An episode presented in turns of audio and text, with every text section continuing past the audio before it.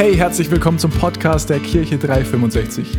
So cool, dass du heute dabei bist. Bevor wir gleich reinstarten in die Predigt, check mal unsere Social Media Kanäle aus. Auf Instagram, auf Facebook, auf YouTube oder einfach unsere Homepage, weil da findest du auch alle Infos zu unseren Live-Gottesdiensten an den Standorten.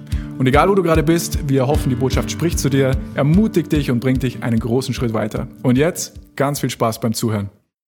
Vielleicht stelle ich mich kurz vor, ich bin der Sebastian, bin auch äh, Pastor wie der Johannes da bei uns in der Kirche 365, aktuell äh, an vielen unserer Standorte unterwegs und unterstütze die Pastoren und im Predigtdienst und schaue ein bisschen so um die Männer in unserer Kirche. Äh, das ist so ein bisschen meine Aufgabe.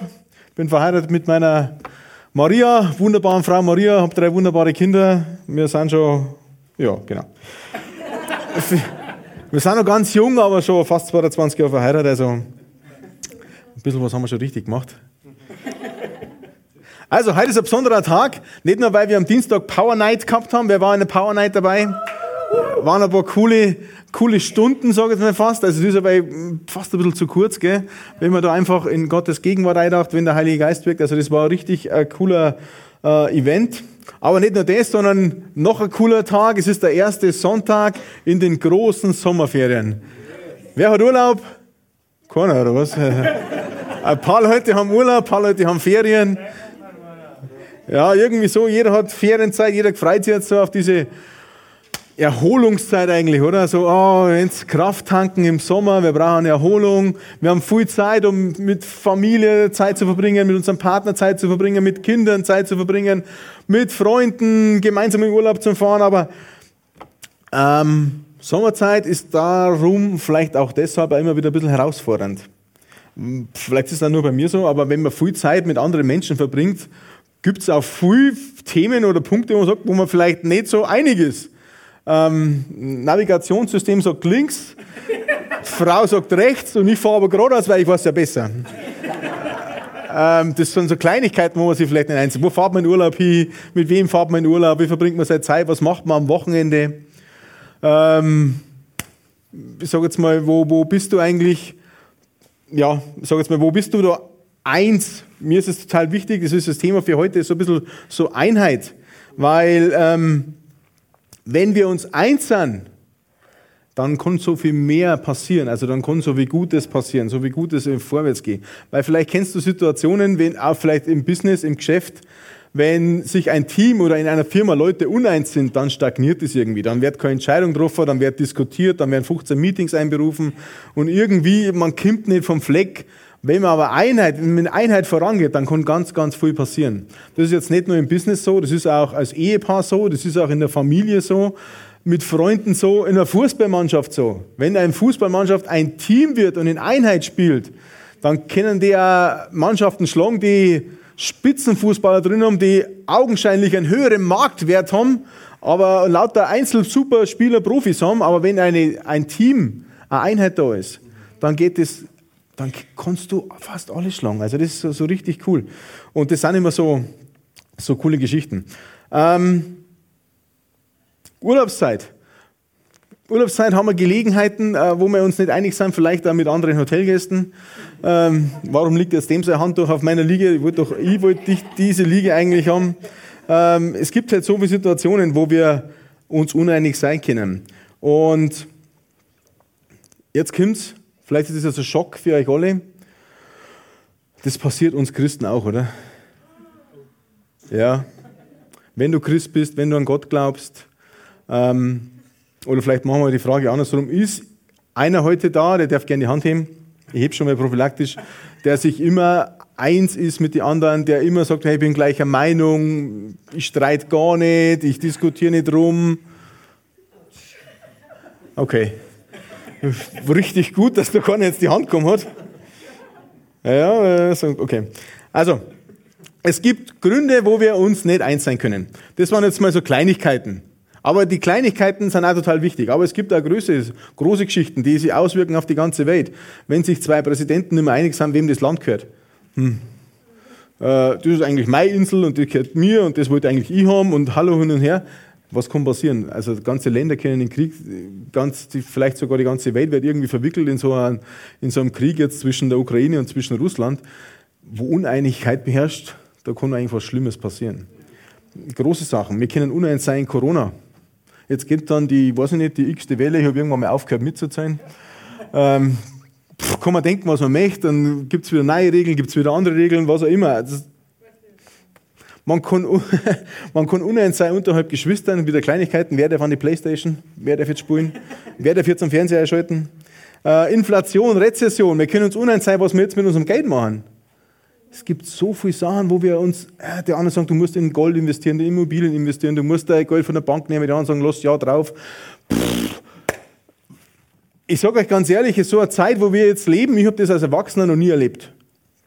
Die letzten Jahre hat sich das so entwickelt, dass wir in einem Land leben, in einer Region leben, in einer Bevölkerung leben, wo so viel Uneinigkeit da ist. Und es ist auch leider so, dass es ein bisschen Uneinigkeit da ist, auch unter den Christen. Jetzt nenne ich das mal denominationsübergreifend. Einfach sage, okay, ähm, wie eins bin ich denn mit den anderen Kirchen, mit den anderen Christen? Wir sind weltweit über zwei Milliarden Christen.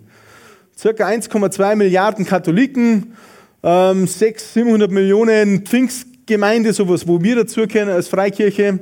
Äh, dann gibt es die Baptisten, die Mennoniten, die, äh, evangelischen Landeskirchen, die Lutheraner, die rumänisch-russisch-orthodoxen Kirchen. Also es gibt ja so viele unterschiedliche christliche Kirchen. Wo sind wir denn eins? Wo, wo gehen wir gemeinsam? Wo ziehen wir an einem Strang? Weil eigentlich hat Jesus Christus nicht gesagt, hey, ich möchte 48 verschiedene Denominationen gründen, äh, sondern er ist gekommen, um sein Reich zu bauen. Jeder, der an Jesus Christus glaubt, gehört zu dem gleichen Leib dazu. Also wir kennen eigentlich alle zusammen. Und bevor du jetzt deinen Finger erhebst und mit dem Finger auf andere zeigst, was andere irgendwie sagen, oh, aber bei den Katholiken ist aber das so, oh mei, und die mit ihren Bischöfen und die mit ihren Skandalen, was die alles machen, nur wir Pfingstler haben Recht und so weiter, das ist einfach gefährlich. Mal, wenn du mit einem Finger auf andere zeigst, musst du mal machen, dann zeigen immer automatisch drei in deine Richtung. Also du, du musst schon immer auf, bei deiner Haustür immer kehren, immer davor, schaust mal sauber mal, bevor du irgendwie machst. Und unsere Aufgabe ist es nicht, zu richten. Wir werden irgendwann, sag jetzt mal, ähm, alle vor Gott stehen. Und irgendwann werden wir mal wissen, was wirklich dann Gottes Meinung zu dem und dem Punkt war. Und sagen, okay, das habe ich eigentlich ganz anders gesehen. Und dann haben vielleicht die Katholiken recht gehabt, da haben die Evangelischen recht gehabt, da haben die Pfingstler recht gehabt, was auch immer. Ist aber ganz egal. Wichtig ist, dass es die Kirche gibt. Das ist für mich total wichtig. Und wichtig ist, dass sie in Einheit vorangeht. Stell dir mal eine Gesellschaft vor, das ist auch total wichtig, das habe ich mir mal vor Augen gehalten. Stell dir mal eine Gesellschaft vor, wo du die ganze Kirche, alles, was die Kirche macht, denke mal das Schlechte alles weg, die ganzen guten Sachen, wenn du die rausnehmen würdest aus, der, aus unserer heutigen Gesellschaft. Kindergärten sind geschlossen, Schulen teilweise, wo die Kirche der Träger ist, Krankenhäuser, Altenheime, Pflegeheime, Caritas, soziale Einrichtungen, Rotes Kreuz, Johanniter, wie sie alle heißen, Malteser. Da sind überall kirchliche Träger dahinter, die wo dann einfach dieses Soziale einfach machen. Wenn du das alles rausnehmen würdest aus dieser Gesellschaft, weil alle immer auf die Kirchen schimpfen, oh, die Kirchen und alle sind gleich und alle so. Hey Leute, wenn wir das alles wegnehmen würden, dann würde unsere Gesellschaft ganz anders ausschauen. Also, wir sind nicht dazu, uns zu challengen, sondern wir, wir, wir möchten heute machen, wie sehr gehen wir in Einheit, weil Einheit gibt uns Kraft. Wie sehr gehen wir in Einheit, also mit uns selbst, mit, der, mit den Christen da in diesem Raum. Schauen wir links und rechts. Wie sehr gehst du in Einheit mit ihnen? Wie sehr hast du die gleiche Meinung? und sagst, hey, wir sind alle miteinander. Wir können dann sagen, hey, wie sehr mit der Kirche in Mühldorf, Kirche 365, wir haben mehrere Standorte in Mühldorf. Sagen, oh, die Mühldorfer, ah, ja, die Mühldorfer, die machen auch, mm. Die, wenn es ein bisschen anders machen würden, dann wären sie so cool wie die Trostberger, aber, und die Münchner erst, also, das ist ein Großstädtler, also, wie sehr sind wir da in Einheit? Wie sehr sind wir in Einheit mit unseren geistlichen Leitern? Hm. Die sind jetzt heute wieder da. Pastor, Pastor Johannes, wie sehr gehen wir da in Einheit? Wisst ihr was? Also, Pastor sei aus eigener Erfahrung ist nicht immer Happy Clappy Sonnenschein. Es ist einfach so. Und von meiner ehemaligen Pastorin, wo ich in Mühldorf war, wo wir als Familie in Mühldorf waren, um da beim Standort mitzuhelfen, da hat er mir gesagt, es gibt, Herr Sebastian, es gibt Freuschafe in einer Herde, der Pastor ist ja Hirte, gell? und es gibt Seufzschafe in einer Herde. Das hat es dann schon gesagt, wie ich nicht mehr im Müll fahre, also hat es die anderen betroffen und nicht uns, aber. Und das ist gleich so. Die Pastoren haben die geistliche Verantwortung. Sie tragen eine Verantwortung, eine geistliche Verantwortung für, die, für deine, ich jetzt mal, persönliche geistliche Entwicklung. Und in der Bibel steht, dass sie Rechenschaft dafür ablegen müssen. Okay, stell dir das mal so vor. Die beiden kommen dann irgendwann den Himmel, sind gemeinsam da. Pastor Johannes, oh, Gott sagt, hey, jetzt machen wir mal Trostberg. Schauen wir mal, wie das so gelaufen ist. Pastor Johannes, setzt euch mal dahin. Jetzt gehen wir mal eure Schafe da so durch und, ah, und Freuschaf, Freuschaf, Freuschaf, Seufzschaf, was habt ihr denn da? Warum ist das so? ähm, ihr könnt das Leben, also dieses ewige Leben und dieses äh, Rechenschaft ablegen wesentlich erleichtern. Für den Pastor Johannes, wenn ihr einfach Freuschafe seid. Er wird trotzdem, äh, trotzdem eine ganz lange Sitzung haben, das glaube ich schon. Also wirklich eine lange Sitzung, äh, weil wir einfach merken, dass einfach äh, Gott dem Johannes noch viel, viel Schafe anvertrauen wird oder euch beiden. Das ist einfach so. Wir merken, die Reihen werden voll und voller und wer weiß, wo das noch alles hingeht und für wie viele Schafe du mir Rechenschaft ablegen musst. Ähm, ja. Ähm, wir haben einmal in Trostberg da begonnen, in die Kirche zu gehen. Vielleicht wisst ihr das, der eine oder andere kennt mich noch von früher. Äh, und dann sind wir mal geflohen. Ja, ich sage echt, sag echt, wir sind geflohen nach Mühldorf. Warum? Weil wir vielleicht keine so Freuschafe waren, wir waren eher Seufzschafe, uns haben andere Christen einfach genervt. Ja, die, waren, äh, die haben immer gesagt, was wir machen sollen, ihr müsst das machen, jetzt müsst das, sind die nächsten Schritte und bla bla bla, hin und her. Ich halt da einfach die Klappen. Ich bin einfach, da war ich einfach tierisch genervt und ich gesagt, na dann, pff, Droschberg ist nicht für uns, dann gehen wir nach Mühldorf. Da war es dann auch nicht, pff, ja. Also, es ist nicht an den Schaf, an den anderen gelegen, sondern es ist, glaube ich, eher an uns gelegen, an der Einstellung. Und im Mühldorf haben wir geistlich wachsen dürfen und lernen dürfen, okay, gut, es ist wichtig, in Einheit zu gehen. Es ist wichtig, äh, einmal, wenn man anderer Meinung ist, sich einmal sagen, okay, wenn der Leiter meint, wir machen das jetzt so, dann machen wir das halt einfach mal so. Aber wenn ich selber, Sebastian, natürlich immer alles besser weiß. Ähm, in der Einheit, ich habe es mir nochmal groß und fett aufgeschrieben, für mich, in der Einheit liegt so viel Kraft. Also wer mich kennt und den Pastor Jürgen kennt, ähm, der weiß, dass wir vom Typ her total gleich sind. Also wir sind uns einfach immer einig und wir sind immer gleich und wir, wir ticken gleich und denken, total verschieden. Also, und trotzdem war es dann mega stark, wie wir da angefangen haben, im Mühldorf mitzudienen und zu sagen, hey, wir machen das, wir machen das, du bist der Pastor, du bist der Leiter, wir ordnen uns da ein bisschen unter, wir ziehen da an einem Strang, wir gehen in Einheit voraus, wir lassen da so kein Blatt Papier dazwischen und da passiert einfach was. Der Michi lacht. ja, es ist einfach so, wir sind einfach total gleich, ich und der Jürgen. Ähm, die Bibel, mal eine Frage, bevor wir jetzt in die Bibel einsteigen, ist total wichtig, die Bibel. Gell? Für wen ist die Bibel eine tolle Lektüre und gute Literatur? Ja, ein ein paar Tappen in meine Falle, sehr gut. Ich habe einen schönen Spruch da von einem netten Kerl, ähm, den kennt ihr vielleicht. Äh, vielleicht kann man das einblenden. Mahatma Gandhi, der schaut total unscheinbar aus, gell? Äh, ihr Christen habt in eurer Obhut ein Dokument mit genug Dynamit, Dynamis, Dynamitkraft, in sich die gesamte Zivilisation in Stücke zu blasen, die Welt auf den Kopf zu stellen, dieser kriegszerrissenen Welt Frieden zu bringen. Aber ihr geht damit so um, als ob es bloß ein Stück guter Literatur wäre, sonst weiter nichts. Wow, wow, wenn andere, die jetzt nicht Christen sind, sowas über die Bibel sagen, wie sehr muss uns da das Herz sagen, hey, die Bibel ist so wichtig. Die Bibel ist nicht bloß gute Literatur, sorry für die Falle an alle, die reingetappt sind. Sie ist nicht bloß eine gute Lektüre, die man mal durchliest und sagt, hey, da ist so viel Kraft in der Bibel, sie ist lebendig. Sie ist voller Weisheit, sie ist voller Leben, sie ist voller Liebe, sie ist voller Fürsorge, voller Trost, voller Hoffnung. Boah, dein Leitfaden, dein Handbuch.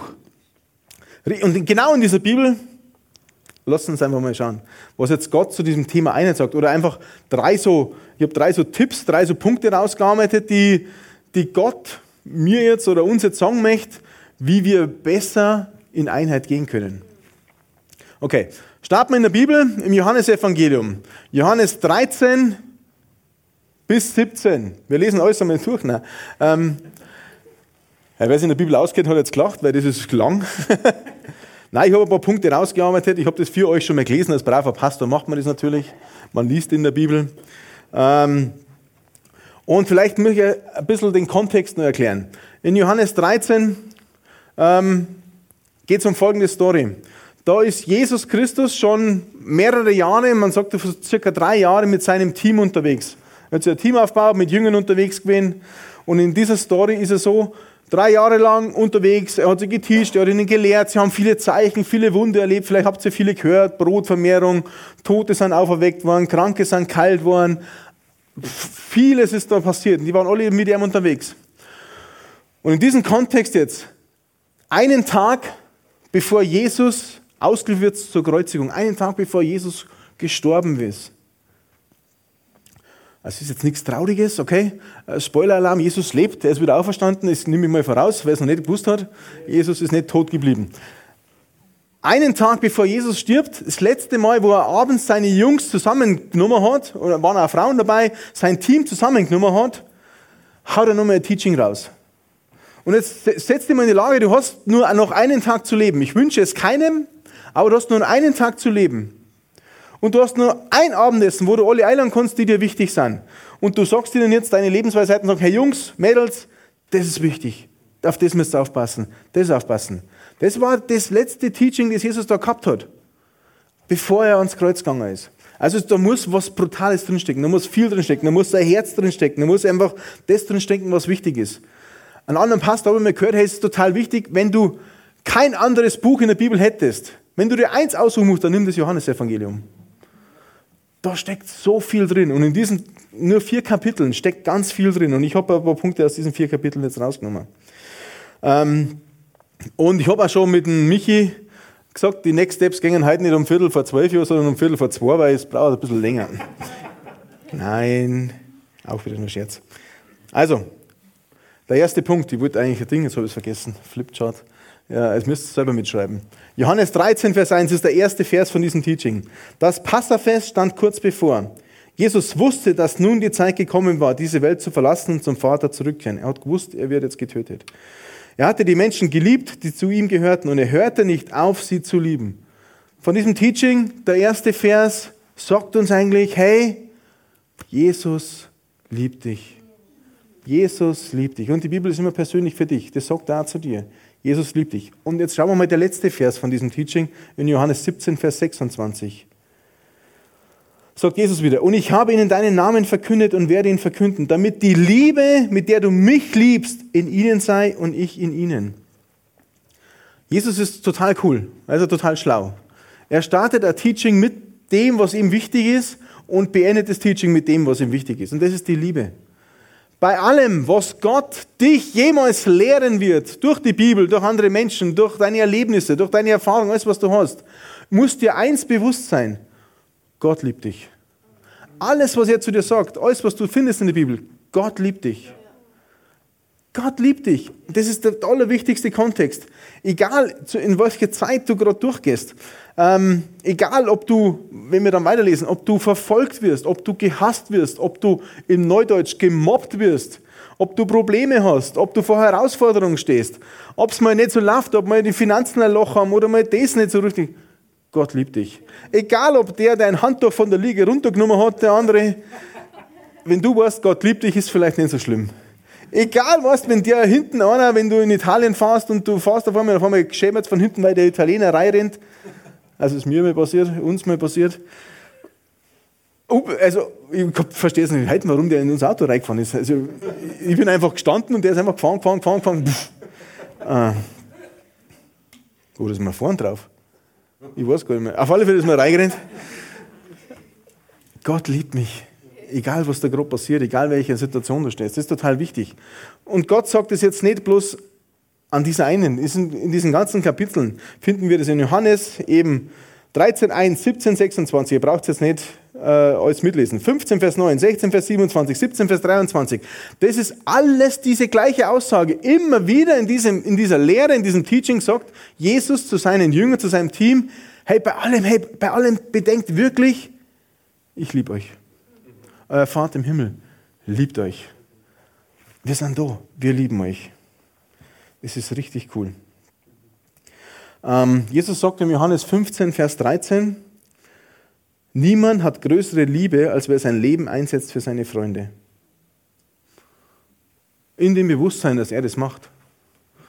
Er hat nicht irgendwas gesagt, hey, wir müssen ein Leben einsetzen für seine Freunde und ich gehe jetzt ganz gechillt und cool wieder zurück zu Gott und sage, hey, super, Halleluja, preis den Herrn. Er hat das gemacht, er war das Vorbild, er war das, er hat am allermeisten gemacht, er hat sein Leben hingegeben für seine Freunde. Warum hat er das gemacht? Johannes 17, Vers 2. Da steht, denn du hast ihm Macht gegeben über alle Sterblichen, damit er alles, was du ihm gegeben hast, ihnen gebe. Ewiges Leben. Das ist das Wichtigste.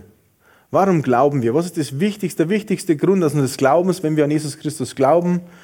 Wie die Bibel sagt, im Herzen glauben, mit dem Mund bekennen, ist, dass wir in Ewigkeit ihm verloren gehen, dass unsere Schuld und Sünde bezahlen ist, dass wir in Ewigkeit, wenn wir mal sterben, da auf dieser Erde, bei Gott sei Dank ein ewiges Leben haben.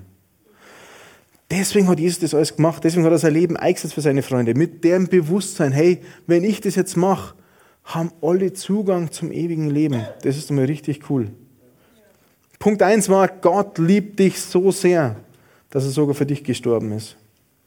Gott, Jesus liebt dich so sehr. Egal, wenn sie dich einsperren, wenn sie dich hassen, wenn sie dich feuern, wenn sie dich mobben. Die, die haben das alles miterlebt. Die ganzen Apostel, die ganzen Jünger in der ganzen Zeit. Die haben so viel miterlebt. In Öl versucht zu braten, hat nicht funktioniert. Äh, hey, Gott liebt dich. Das ist total wichtig, einfach zu merken, immer in jedem Kontext zu sein. Punkt zwei, jetzt gehen wir mehr in den Bericht, was uns wichtig ist, damit wir dann in Einheit gehen können. Johannes 14, Vers 15. Da steht, sagt Jesus zu dir, zu mir, wenn ihr mich liebt, werdet ihr meine Gebote halten. Ah. Und es steht auch wieder ganz oft drin. Und ich sage euch wo? Johannes 14, 15, 14, 21, 14, 23, 15, 14. Das ist so, stell dir das vor, in einem Gespräch, wenn der alle, wenn du, wenn ich mit Thomas jetzt rede und ich sage ihm alle 30 Sekunden, aber wenn du mich liebst, würdest du meine Gebote halten. Aber wenn du mich liebst, würdest du meine Gebote halten. Also, der wiederholt das in einem Gespräch, in einem Reden vier, fünf Mal. Es ist ihm Jesus total wichtig. Also, wenn wir an Jesus glauben und Jesus lieben, so wie er uns geliebt hat, dann geben wir eigentlich nur das zurück, was er uns gibt. Er hat uns zuerst geliebt und wir schenken das zurück. Und ich stelle mir das so vor, also ob es das so war, weiß ich nicht wie Gott und Jesus und der Heilige Geist ein Meeting im Himmel gehabt haben und gesagt, okay, ja, wir lieben ja die Menschen. Wir lieben sie. Also das müssen wir ja sagen. Also wir lieben sie zuerst, ist ja klar. Und, aber wie erkennen wir jetzt, dass die Menschen auch uns lieben? Wie machen wir das? Meeting, Meeting, wie machen wir das? Ja, gut, Jesus, du, wenn sie meine Gebote halten, dann sehen wir das äußerlich, dann, dann lieben sie uns. Okay, gut. Punkt eins erledigt, ist relativ einfach. Kann man äußerlich sehen. Wenn sie die Gebote von Jesus halten, dann lieben sie Gott und lieben sie mich. Okay, das sehen wir. Aber das reicht uns noch nicht, weil Menschen, die haben ja irgendwie so ein Inneres, da kann man nicht reinschauen von außen. Das nennt man Herz und so. Unsere Gefühle, unser Herz. Ah, wie, wie, wie checkt man denn das? Okay, gut, Heiliger Geist, hast du Zeit? Oh, äh, ja, geht gerade. Ähm, du, wenn Jesus dann wieder raufkommt, dann gehst du runter. Mhm. Weil du kannst doch überall sein und du ziehst in jeden Menschen ein, in sein Herz ein. Das sagt die Bibel. Jetzt so in der Sebastian-Übersetzung, okay? Der Heilige Geist, der Richter unserer Herzen. Der Heilige Geist, die Leuchte in unserem Innern, steht in der Bibel, der uns durchleuchtet, der das schaut. Das hast du schon mal erlebt, wenn du mal vielleicht ein bisschen über die Stränge geschlagen hast, ähm, wo du einen Fehler begangen hast, dann hast du irgendwie ganz schnell gesagt, vielleicht so eine Heilige Geiststimme in dir, der sagt, oh Sebastian, das war ein bisschen hart jetzt. Sebastian, das war jetzt zu frech, zu forsch. Sebastian hätte jetzt einfach der Klappen halten sollen. Sebastian, äh, okay. Das ist so der Heilige Geist, der dich immer wieder daran erinnert, wenn du mal ein bisschen ja, über die Stränge schlagst. Also Gott hat so, so ein Sechs-Augen-Prinzip eingeführt. Gott und Jesus schauen von oben das Äußerliche an und der Heilige Geist durchleuchtet dich von innen. Liebst du Gott? Und jetzt kannst du dir denken, du kannst heute da sitzen und kannst ah, jetzt ist der Haken bei diesem ganzen Christentum da. Sonst sagen sie ja immer, hey, ich muss nichts anderes machen, als wir nur glauben. Luther hat schon gesagt, der Glaube allein ist es, der rettet. Dann verzeihen die immer, hey, du musst nur vom Herzen glauben, mit dem Mund bekennen, das ist alles, was du machen musst, dann wirst du rettet und hast dein Leben in Ewigkeit. Ja, stimmt. Stimmt und Amen, das ist super. Und jetzt kommen sie mit ihrer Religion. Jetzt kommt Jesus und sagt, ja, aber da, da gehört schon noch mehr dazu, die Gebote halten. Ah, ja, jetzt habe ich es gewusst. Jetzt kommen diese 48.000 Regeln. Und ich weiß sowieso, ich kann sie nie alle halten. Ähm, deswegen, vielleicht geht es dir auch so. Vielleicht, dann denkst du dir, ja, dann probier es gleich gar nicht. Weil wenn ich die Regeln breche und dann habe ich diesen Gott im Himmel und viele haben so dieses strafende Vaterbild im Kopf vielleicht, wenn der Gott sagt, ja, Regel 48, gebrochen Sebastian, gibt wieder fünf Jahre extra, äh, schmeißt dich wieder zurück, was mache ich immer. Aber so ist Gott nicht. Punkt 1 war, Gott liebt dich. Warum gibt uns Gott, warum sagt Jesus, warum gibt uns Jesus Regeln oder auch Gebote, wie es in der Bibel steht. Wer darin hat schon mal ein Kind erzogen? Mhm. Wer war schon mal ein Kind? Noch nicht alle? Ja, vielleicht gibt es ja diesen Film von Benjamin Button, der wo rückwärts geht, der wo alt geboren ist, aber ja, okay. Ähm, also wir haben alle schon mal Erfahrung gemacht mit Erziehung, okay? Warum stellen Eltern ab und zu im Leben Regeln auf. Eine Regel ist, hey, wenn du den Boy auf die Straße schießt, bei uns in der Einfahrt, links und rechts Hecke, wenn du den Boy auf die Straße schießt, nicht gleich nachlaufen. Bis zur Grundstücke, schauen, links, rechts, schau zuerst, ob ein Auto kommt und dann hol den Ball. Warum stellen die Eltern diese Regel auf? Weil wir nicht wollen, dass die Kinder überfahren werden. Eltern wollen Kinder beschützen, bewahren, sich vor den Konsequenzen bewahren, wenn da, dass das sowas nicht passieren kann. Ich kann mich ja dagegen wehren oder ich kann sagen, hey, ich habe einen freien Willen, ich kann mich dagegen selber entscheiden. Ich, 15 Jahre, Mofa, cool natürlich, aus der Einfahrt rausgefahren, den Helm da gehabt, wo er hingehört, also am Ellenbogen, links geschaut und mit dem Mofa rausgeschossen und puff, voll dann von einem Auto frontal, ich war nicht schnell dran, weil mein Mofa ist nicht so schnell gegangen, das Auto in der Siedlung fährt nicht so schnell. Mir hat's, das Mofa hat es gelegt, ich mir auf den Motorhaum gehauen, der Helm ist irgendwo hingeflogen. Ähm ich kann mich entscheiden, dass ich mich nicht an so Regeln und Gebote halte. Aber dann entscheide ich mich auch dafür, dass ich die Konsequenzen selber zum Drang habe. Das heißt nichts anderes, wenn ich mich so verletzt habe, wenn mein Mofa dann im Arsch war und ich Geld ausgegeben habe, mein Mofa war beschädigt, mein Kopf hoffentlich nicht so, aber äh, haha, nein. Ähm, das Auto von dem anderen war beschädigt, das ist alles zum Zeugen gewesen. Ich füge mir vielleicht Schaden zu, ich füge anderen Menschen Schaden zu und ich muss die Konsequenzen aushalten. Darum. Glaube hat nichts mit Regeln und äh, Religion zu tun, sondern Gott möchte dich vor Schaden bewahren und er möchte, dass du das Leben hast, das er wohl in der Bibel verspricht. Jesus sagt, ich bin gekommen, damit sie Leben haben und es im Überfluss haben. Gott sagt uns, wir sollen ein Leben im Segen haben, nicht im Fluch haben. Also er möchte, dass wir so ein Leben leben. Und dafür hat er gesagt, hey, wenn du das machst, dann wird das passieren. Das ist ein geistliches Prinzip, ein göttliches Prinzip, ist mein Gebot. Ich, ich stehe wieder dazu, ich versprich dir, dass das passieren wird. Dass der Segen kommen wird, dass du beschützt und behütet bist, dass du dieses Leben leben kannst. Pff, wenn du dich entscheidest, das nicht zu machen, ja, kannst du, freien Willen, aber dann jammert nicht, wenn die Konsequenzen einkommen. Okay. Punkt 1 war, Gott liebt dich. Bei allem, was ich heute gesagt vielleicht ist es ein bisschen Ermahnen, vielleicht ist es ein bisschen Kopfwaschenheit, aber bei allem, was ich heute sage, Gott liebt dich. Bei allem, was er macht, Gott liebt dich. Wenn Jesus sagt, hey, ich sehe daran, dass du mich liebst, dass du meine Gebote hältst, dann macht er das aus dem Ding, hey, ich möchte, dass du ein beschütztes, behütetes Leben hast, so wie die Eltern in einer Erziehung. Punkt 3, jetzt kommen wir dann vielleicht zu dem Wichtigsten, für mehr Einheit ist das Gebot, das Jesus Christus meinte. Vielleicht, wenn du schon länger, wenn du ein bisschen Hobbytheologe bist, du kennst das Alte Testament schon in der Bibel. Also die Bibel hat zwei Teile, Altes Testament, Neues Testament. Im Alten Testament gibt es ganz viele Regeln, ganz viele Gebote, Satz, alles was Mögliche. Ähm, und dann gibt es das Neue Testament. Und Jesus ist dann gekommen und hat gesagt, hey, ich gebe euch ein neues Gebot. Johannes 13, auch wieder in diesem Teaching drin. Johannes 13, Verse 34 und 35. Da steht, ein neues Gebot gebe ich euch, dass ihr einander liebt, wie ich euch geliebt habe. So sollt auch ihr einander lieben.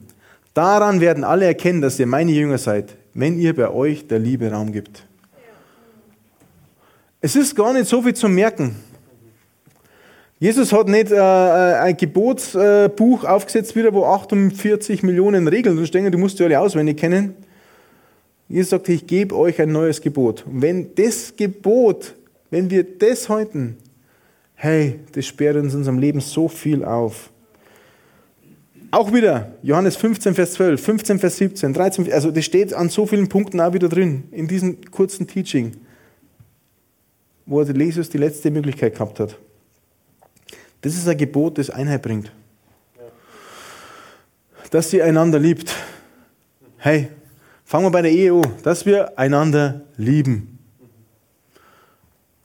Anführungszeichen, auch wenn der andere vielleicht gerade nicht liebenswürdig ist. Also meine Frau ist immer liebenswürdig, das bin nur ich nicht. Ähm, hey, dass wir einander lieben, auch wenn der andere nicht liebenswürdig ist. Dass ich meinen, äh, ich sage jetzt mal, Urlaubsnachbarn auf der Liege neben mir liebe, auch wenn er mich gerade furchtbar nervt. Und äh, das 18. Bier schon hinter hat und sein, sein Bluetooth-Radio auf volle Lautstärke hat und ich nicht, keine andere Liege nicht frei ist und ich nicht weggehen kann. Ähm,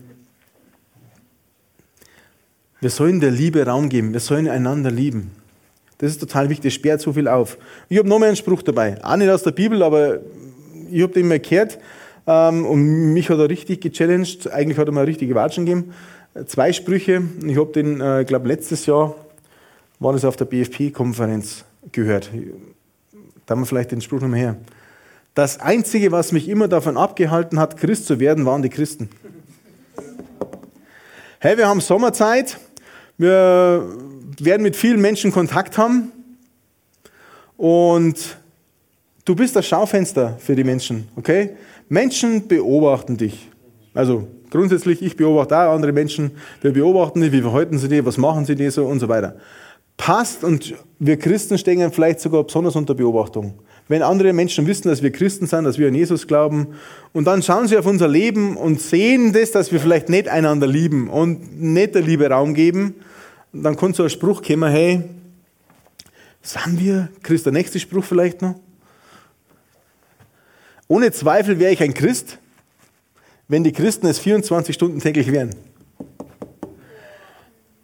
Hey, herausfordernd. Mich hat es gewatscht. Guten Morgen, hallo wach, jetzt auch euch. Also ich höre dann schon wieder auf. Aber es war nicht die, sagte der Gandhi. Gell? Also. Was sagst du nach außen? Wo hast du Liebe? Zueinander. Das bringt nämlich Einheit. In deiner Ehe. Wo gehst du in Einheit voran? Wo gehst du in Liebe voran? Wo verzeihst du kleine Sachen? Wir sind nicht immer liebenswürdig, okay, aber die Liebe schaut über solche viele Sachen hinweg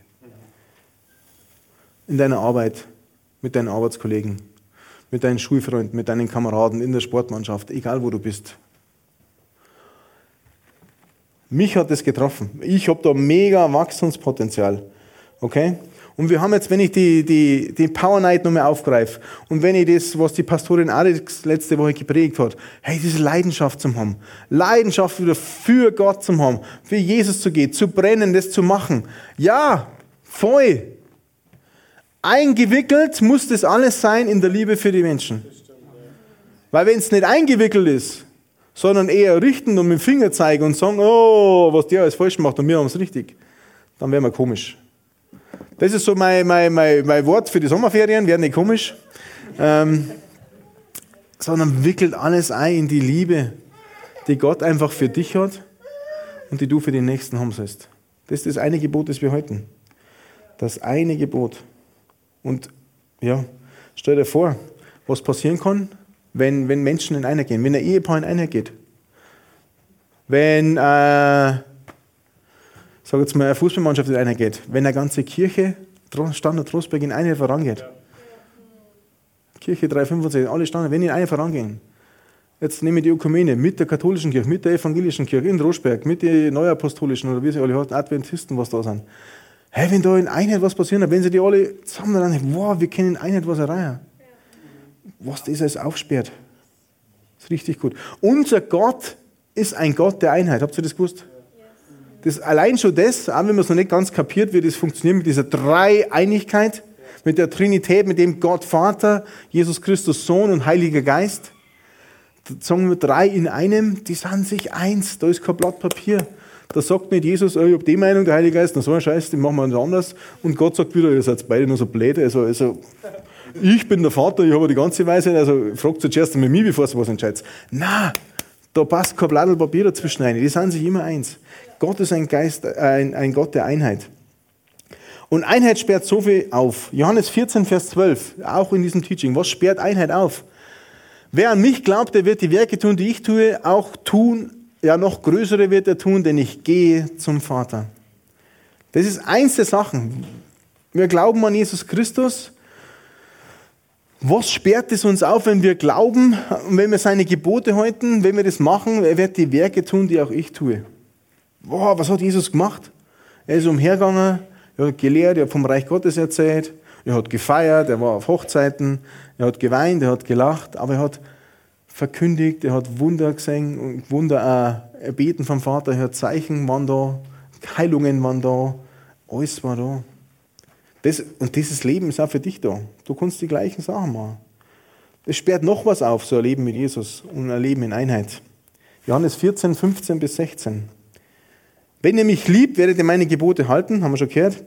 Und, und, ich werde den Vater bitten und er wird euch einen anderen zum Fürsprecher geben, der für immer bei euch bleiben soll, den Geist der Wahrheit. Das gehört zusammen. An Jesus Christus glauben, da sagt er jetzt, wenn ihr meine Gebote haltet, wenn ihr mich liebt, meine Gebote haltet, dann werde ich den Vater bitten und er wird euch einen Beistand schicken. Da ist die Rede vom Heiligen Geist, den Geist der Wahrheit, der in dich einziehen möchte.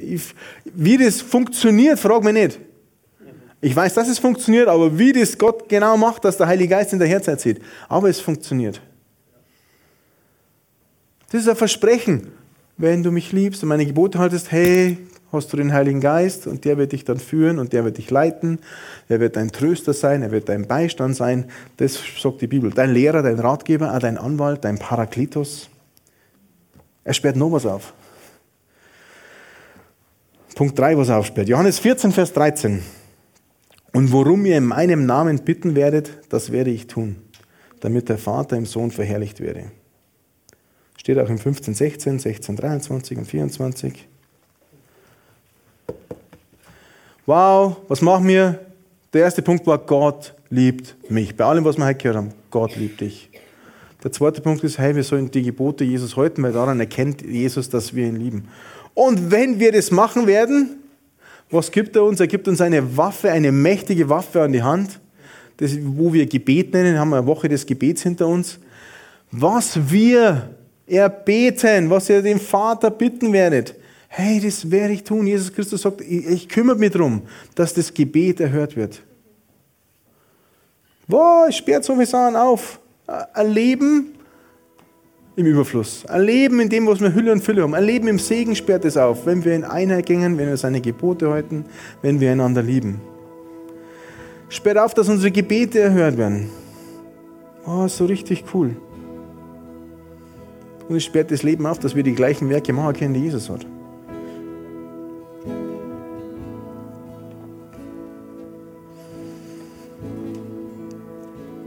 Zum Abschluss, was bleibt heute hängen? Es soll dort hängen bleiben, dass dein Leben ein Schaufenster ist. Dass du unter Beobachtung stehst. Das ist positiv. Der Heilige Geist hat dich unter Beobachtung. Er ist ständig in dir, in deinem Herzen. Und dir muss bewusst sein, dass andere Menschen dich beobachten und auf dich schauen. Denn man hat mir gar nicht gesagt, hey, wenn die Christen immer Christen wären, 24 Stunden am Tag, hey, dann war er ja Christ. Wir haben ein Buch an der Hand, wir haben eine Bibel an der Hand, da ist alles drin, was wir brauchen, um diese Welt so zu verändern. Die kriegszerrissene Welt, womit dass wir Frieden bringen können, was wir so viel machen können. Sie startet mit dem einen Gebot, liebt einander. Liebt einander ist die Botschaft für die Ferienzeit jetzt. Im Sommer, aber auch im Herbst dann. Im Winter geht es auch noch. Frühling sowieso so eine Lieblings-, äh, Liebesjahreszeit. Na, liebt einander in dieser Ferienzeit. Hey, und ich bete echt, dass das groß wird in meinem Herzen. Weil wenn wir das berücksichtigen, dann, dann gehen wir in Einheit, dann gehen wir mit so einer Kraft voran, mit so einem, und erleben das Leben, was Gott für uns vorbereitet hat. Er öffnet die Türen. Vielleicht stehen wir auf zum Schluss und beten wir gemeinsam. Wer will, ja, zu einen freiwilligen Willen. Jeder darf die freien Zeiten aufzustehen. Als Christen ist mir total wichtig. Ich mag bekannt sein dass Christen, ähm, ja, nicht spalten und trennen, sondern Brückenbauer sind und Menschen zusammenführen. Das ist mir total wichtig. Ich möchte, dass Christen nicht bekannt sind für das, was, gegen was sie alles sind. Äh, das ist also, Christen sollen bekannt sein für was sie sind. Hey, für was sie stehen. Was ihnen wichtig ist. Für die Liebe. Hey, wir sollen das widerspiegeln, was Jesus einfach uns sagt. Wir sollen seine Liebe widerspiegeln, Gottes Liebe widerspiegeln, die er uns hat. Aufeinander zugehen und nicht spalten. Egal ob das politisch ist, Medien, Menschen. Wir sind die Repräsentanten, wir sind Botschafter Gottes für seine Liebe. Das ist das Wichtigste. Wir sind nicht dazu da, um zu richten. Das ist nicht unsere Aufgabe. Unsere Aufgabe ist, dass wir die Liebe Gottes weitertragen. Okay? Und ich möchte beten, jetzt zum Abschluss, für Einheit. Für Einheit unter den Christen, für Einheit da in dieser Kirche, für Einheit einfach in deiner Ehe, für Einheit einfach mit deinen Kindern in der Kindererziehung. Dafür möchte ich beten. Und ich möchte auch beten, vielleicht, wenn du heute da bist und diesen Jesus Christus, von dem wir jetzt so lange geredet haben, wo wir dieses Teaching gehört haben, noch gar nicht so richtig kennst, dass du sagst, dass du vielleicht so ein Ziel im Herzen hast, wo du Jesus Christus so in dein Leben einladen möchtest. Ähm, ich bete mir zuerst für die Einheit und ihr dürft auch gerne mitbeten. Vater, ich danke dir jetzt einfach für jeden Einzelnen, der da ist. Ich danke dir für jede Familie, für jeden Menschen, für jede Frau, für jeden Mann, für jedes Kind, der halt da ist. Und ich, ich bete dafür, dass du, und ich danke dir dafür, dass du deine Liebe ausgeschüttet hast in unsere Herzen. Ich danke dafür, dass du jeden Einzelnen, der da ist, liebst bedingungslos liebst, mit deiner göttlich, mit deiner Agape-Liebe liebst. Danke, dass diese Liebe groß wird und ich bete jetzt, dass die Liebe zu unseren Mitmenschen, zu unserem Nächsten, zu unserem Partner, zu unseren Kindern, Verwandtschaft, Familie, Freunde, Nachbarn, Bekannte, Arbeitskollegen, allen Menschen, denen wir auf der Straße begegnen, im Urlaub begegnen. Ich bete dafür, dass diese Liebe zu diesen Menschen wächst. Mach unser Herz größer und größer und gib in unserem Herzen den Menschen mehr Raum, damit wir deine Liebe einfach weitergeben können das bete ich. Und ich danke dafür, dass du für Einheit bist. Ich danke dafür, dass wir in Einheit gehen dürfen. Hier in dieser Kirche, an allen Standorten. Einheit unter den Christen. In Bayern, in Deutschland, in Europa, in der ganzen Welt. Danke, dass die Christen aufstehen und in Einheit gehen. Das bete ich und das spreche aus in Jesu mächtigen Namen. Amen. Ja, und wenn du da bist, ich bete jetzt ein Gebet vor, du darfst gern mitbeten ich nenne es jetzt einmal unser Glaubensbekenntnis, einfach, dass wir unseren Glauben noch bekennen an Jesus Christus. Vielleicht machst du das zum ersten Mal, dann darfst du gerne mitbeten, einfach, wenn du es im Herzen glaubst. Und dann ist es so, dass dein Leben neu wird. Die Bibel spricht davon, dass unser Geist ohne Jesus tot ist und wenn wir an Jesus Christus glauben, dieser Geist neu wird, lebendig wird. Und das ist, was dann passiert. Und ich habe das vor vielen Jahren gemacht und das war äh, die beste Entscheidung, die ich machen habe können. Habe ich deswegen ein Leben nur mit Sonnenschein und Happy Clappy oder na, es kommen auch wieder mal Probleme, aber ich weiß, dass ich weiß, dass ich weiß, dass Gott mich liebt, dass ich frei von Schuld und Sünde sein kann und dass ich in Ewigkeit nicht verloren bin. Und wenn ich es aus dem Blickwinkel betrachte, ist alles andere nebensächlich. Ich bitte vor, du darfst gerne noch bitten. Jesus Christus, ich danke dir, dass du als Mensch auf die Erde gekommen bist. Ich glaube an dich. Ich glaube, dass du der Sohn Gottes bist. Und für meine Schuld und Sünde ein für alle Mal am Kreuz bezahlen hast. Du bist für mich gestorben und am dritten Tage auferstanden. Du sitzt zur Rechten Gottes, des allmächtigen Vaters. Jesus, ich lade dich heute ein. In mein Herz, in mein Leben. Du darfst der Herr meines Lebens sein. Amen.